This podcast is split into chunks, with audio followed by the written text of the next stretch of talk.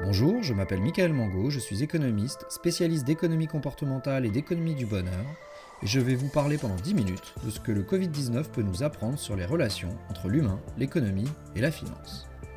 Homo Econovirus épisode 1 Le Covid va-t-il terrasser le PIB Ce premier épisode traite de macroéconomie et de l'indicateur le plus connu en macroéconomie, le PIB. Un indicateur qui va être très utile pour comprendre ce qui est en train de se jouer à l'échelle de l'économie mondiale et française. En effet, on assiste en ce moment à un combat de titans entre d'un côté un virus d'une centaine de nanomètres qui a déjà contaminé plus de 2 millions de personnes sur les 5 continents, et de l'autre, une machine économique mondiale capable, quand elle tourne normalement, de produire pour 85 000 milliards de dollars de biens et services chaque année, dont 2500 milliards pour la seule France, c'est-à-dire un peu moins de 3%. Les deux chiffres que je viens de vous citer, 85 000 milliards de dollars pour le monde et 2500 milliards pour la France, nous pouvons les citer parce que le PIB existe. Le PIB, ou PIB, ou encore produit intérieur brut, c'est la principale mesure de l'activité économique. Une mesure mise au point au sortir de la Seconde Guerre mondiale dans le but de mieux évaluer la reprise économique après les destructions de la guerre. Justement, quel impact la guerre contre le Covid va-t-elle avoir sur le PIB le PIB recense la valeur de tous les biens et services produits sur un territoire pendant une période donnée, souvent un trimestre ou une année. Le PIB comporte, ça ne vous aura pas échappé, trois lettres, qui ont chacune leur importance. Le P c'est pour produit, parce qu'il s'agit d'une production. Cela va donc exclure toutes les transactions qui n'impliquent pas une production, notamment les transactions de seconde main. Quand vous vendez votre voiture d'occasion à quelqu'un, la voiture n'a pas été produite sur la période, la transaction n'affecte donc pas le PIB de la période. Pareil lorsque vous achetez une petite robe sur Vinted. Le I, c'est pour intérieur, parce qu'il s'agit des produits réalisés par tous les agents économiques, privés ou publics, localisés à l'intérieur d'un territoire, et peu importe leur nationalité. Les entreprises étrangères qui produisent en France participent donc au PIB français. Enfin, le B, pour brut, indique que l'on comptabilise toutes les productions, y compris celles qui visent seulement à remplacer le stock existant d'équipements qui deviendrait obsolète. C'est une production brute et non pas une production nette de la destruction ou de la dépréciation du capital physique déjà existant, c'est-à-dire les machines ou les infrastructures. Le PIB mesure donc la production de biens et services et non pas l'augmentation de la richesse ou l'amélioration de la qualité de vie.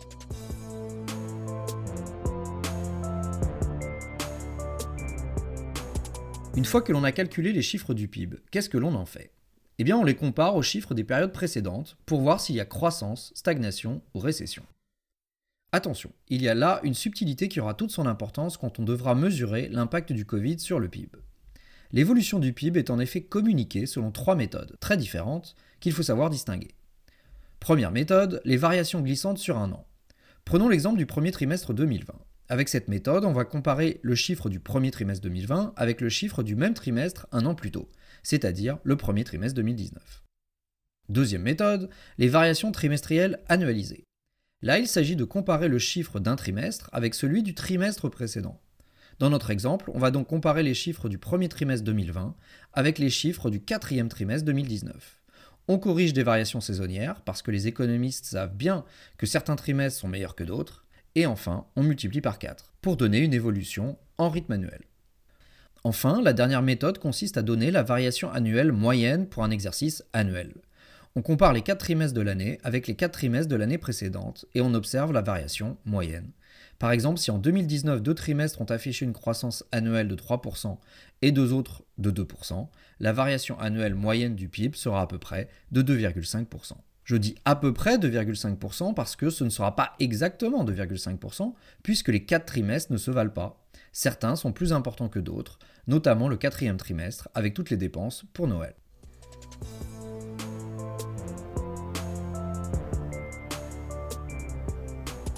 Le décor étant planté, est-ce que le Covid va terrasser le PIB cette année? Avant toute chose, il faut remarquer que le Covid est perfide. Il attaque surtout le PIB par un effet indirect, via toutes les mesures prises pour contenir sa propagation. L'activité économique, c'est la rencontre entre une offre, une production et une demande, une consommation ou un investissement de la part des ménages, des entreprises ou de l'État. Le Covid n'a pas d'effet direct significatif sur l'offre. Il pourrait en avoir un s'il frappait fortement les actifs, les empêchant de travailler. Mais ce n'est pas le cas, puisque chez les personnes en âge de travailler, les malades ont la plupart du temps des formes légères de la maladie qui les handicapent peu et pas longtemps. L'effet est un peu plus significatif sur la consommation, et donc la demande. lorsque le Covid affaiblit des consommateurs. Quand on est cloué au lit, chez soi ou à l'hôpital, on ne va évidemment pas faire du shopping. Au total, le Covid attaque un peu plus la demande que l'offre parce qu'il frappe plus durement les personnes âgées. Néanmoins, et de très loin, l'effet du Covid sur l'économie tient surtout aux politiques de lutte contre le Covid, les fermetures de commerce et évidemment le confinement de la population. Et ce sont ces mesures qui font chuter le PIB.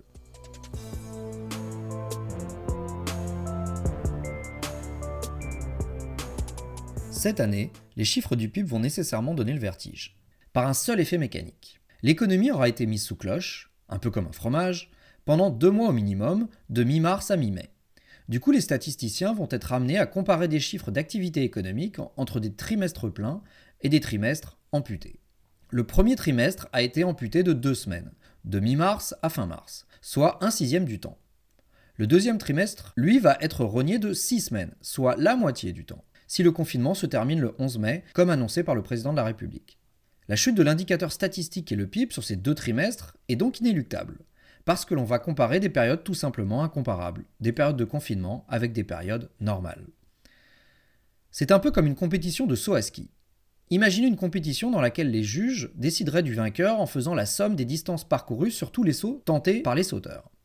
Si des sauteurs sont autorisés à sauter 6 fois et d'autres seulement 5, on peut d'ores et déjà parier que le vainqueur fera partie du premier groupe. Mais ce ne sera dû qu'à un effet méthodologique parce qu'on aura pris, sans faire de correction, la somme des différents sauts.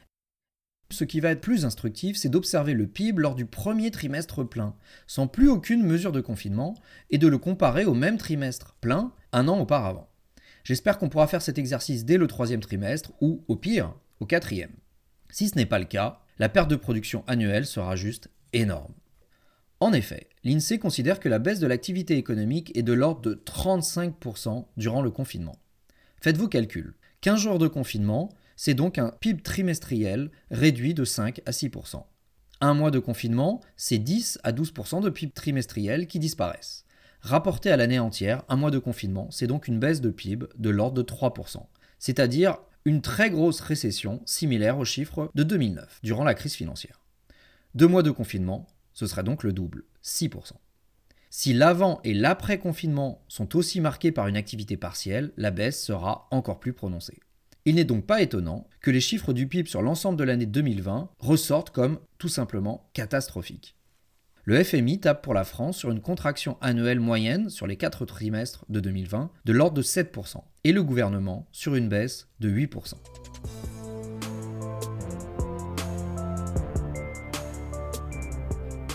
Ces chiffres agrégeront des réalités très différentes selon les secteurs. Il y a des secteurs qui tiennent bien, voire qui tirent leur épingle du jeu, la grande distribution, l'agroalimentaire, la pharmacie, les opérateurs télécoms ou encore les, services de collectivité. Et puis il y a tous les secteurs qui, en revanche, pâtissent très fortement des fermetures et du confinement. Le transport aérien, le tourisme, la restauration, l'hôtellerie, les loisirs, la culture, et bien sûr les petits commerces. Mais il y a un secteur qui ne va pas souffrir du tout, c'est le secteur public. Les dépenses de consommation des administrations publiques représentent 24% du PIB français. C'est au même niveau que ce que l'on peut observer dans les pays scandinaves, mais 5 points de plus que dans tous les autres pays occidentaux, c'est-à-dire l'Allemagne, le Royaume-Uni, les États-Unis ou encore l'Italie. Cela veut dire qu'en France, un quart du PIB est immunisé contre la baisse due à l'arrêt de la vie sociale et économique. Et la participation de l'État au PIB ne varie pas en fonction de l'activité réelle des services publics durant le confinement. Les services publics étant non marchands, c'est-à-dire qu'ils ne vendent pas leur production sur le marché, l'INSEE les évalue à leur coût de production. Qu'un enseignant donne des cours en ligne à 10 ou 30 élèves, cela ne modifie pas sa contribution au PIB. On considère que sa mission de service public vaut une somme équivalente à son salaire et au matériel utilisé pour l'exercice de ses fonctions. C'est comme si l'État vendait ses services à la population, à leur coût de production, sans se faire aucune marge. La participation de l'État au PIB va même mécaniquement augmenter. Tous les matériels, les masques, les blouses, les gants, les ventilateurs, qui sont achetés par l'État du fait de la crise sanitaire, augmentent les dépenses de fonctionnement de l'État et donc font monter le PIB. Minute papillon. Ces dépenses de l'État feront augmenter le PIB si et seulement si elles se portent sur des produits fabriqués en France. Les masques achetés en Chine ne viennent pas gonfler le PIB, mais ils viennent gonfler les importations. Vous vous rappelez, j'espère, que le PIB ne répertorie que les productions de biens réalisées sur le territoire. À la consommation domestique totale, on doit donc enlever toute la consommation de produits importés. Il y a donc une fracture béante pendant le confinement entre l'activité du secteur non marchand, qui est stable voire en progression, et le secteur marchand qui lui accuse une baisse d'environ 50%.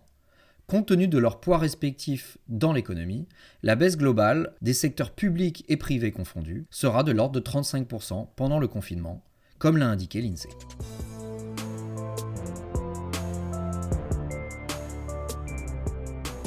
En conclusion, on sait déjà que le Covid va gagner les deux premiers rounds face au PIB, en France comme dans les autres pays occidentaux.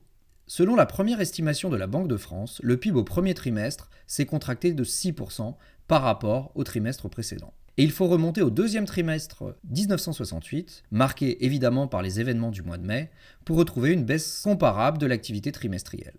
Le PIB avait alors chuté de 5,3%. Comme le quatrième trimestre 2019 avait déjà été très légèrement négatif, avec une baisse de 0,1%, nous sommes donc déjà officiellement en récession.